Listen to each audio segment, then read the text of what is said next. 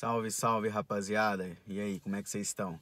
Estamos no mês de outubro. O mês de outubro é marcado pelo mês da Reforma Protestante.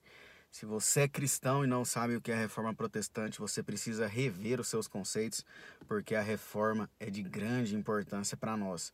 Se hoje nós temos igrejas evangélicas, se hoje nós temos várias denominações, é porque aconteceu a Reforma Protestante em 1517, há 502 anos atrás. E o que eu queria falar com vocês hoje, e ia falar também sobre esse mês todo, é por que, que aconteceu a reforma protestante.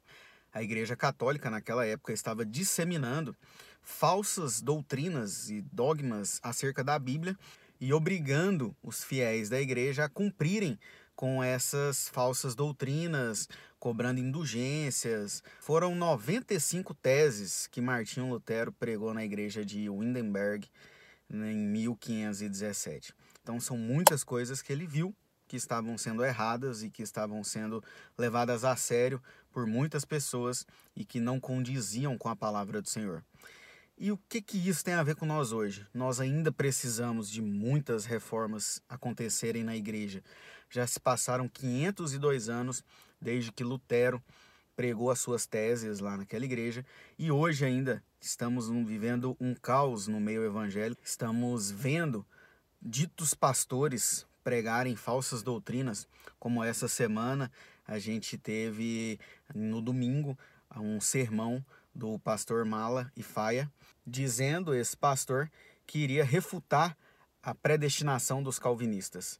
Amado, para você refutar a predestinação dos calvinistas, você tem que rasgar a Bíblia e não usar textos fora de contexto. Mas enfim, olha só o que diz 2 Pedro 2, a partir do versículo 1. No passado surgiram falsos profetas no meio do povo, como também surgirão entre vocês falsos mestres.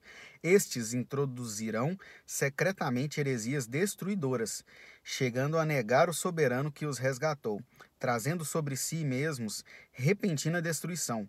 Muitos seguirão os caminhos vergonhosos desses homens, e por causa deles será difamado o caminho da verdade. Em sua cobiça, tais mestres os explorarão com histórias que inventaram. Há muito tempo a sua condenação paira sobre eles, e sua destruição não tarda. Pois Deus não poupou os anjos que pecaram, mas os lançou no inferno, prendendo-os em abismos tenebrosos, a fim de serem reservados para o juízo. Se Deus não poupou nem os anjos, queridos, você acha que você, Zias, Deus vai te poupar? Então, a gente precisa pensar muito em querer criar uma nova teologia, criar uma nova doutrina que esteja contrária às escrituras. A Bíblia, ela se responde e ela não vai se contradizer. Se lá diz sobre a predestinação, que alguns dizem que ah, a predestinação dos calvinistas, não é a predestinação da Bíblia. Nós calvinistas buscamos não só porque somos calvos, mas nós calvinistas buscamos pela verdade do Evangelho.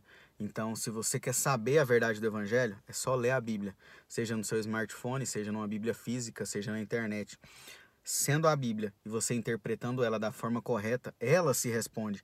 Não existe nada que ela vai se contradizer ou que vai ser contrária uma coisa que diz aqui num livro e em outro livro vai dizer outra coisa. Não. Ela vai se completar e se responder. Então busque conhecimento, busque saber mais do que a Bíblia está dizendo, beleza? Que Deus te abençoe, querido. Um abraço.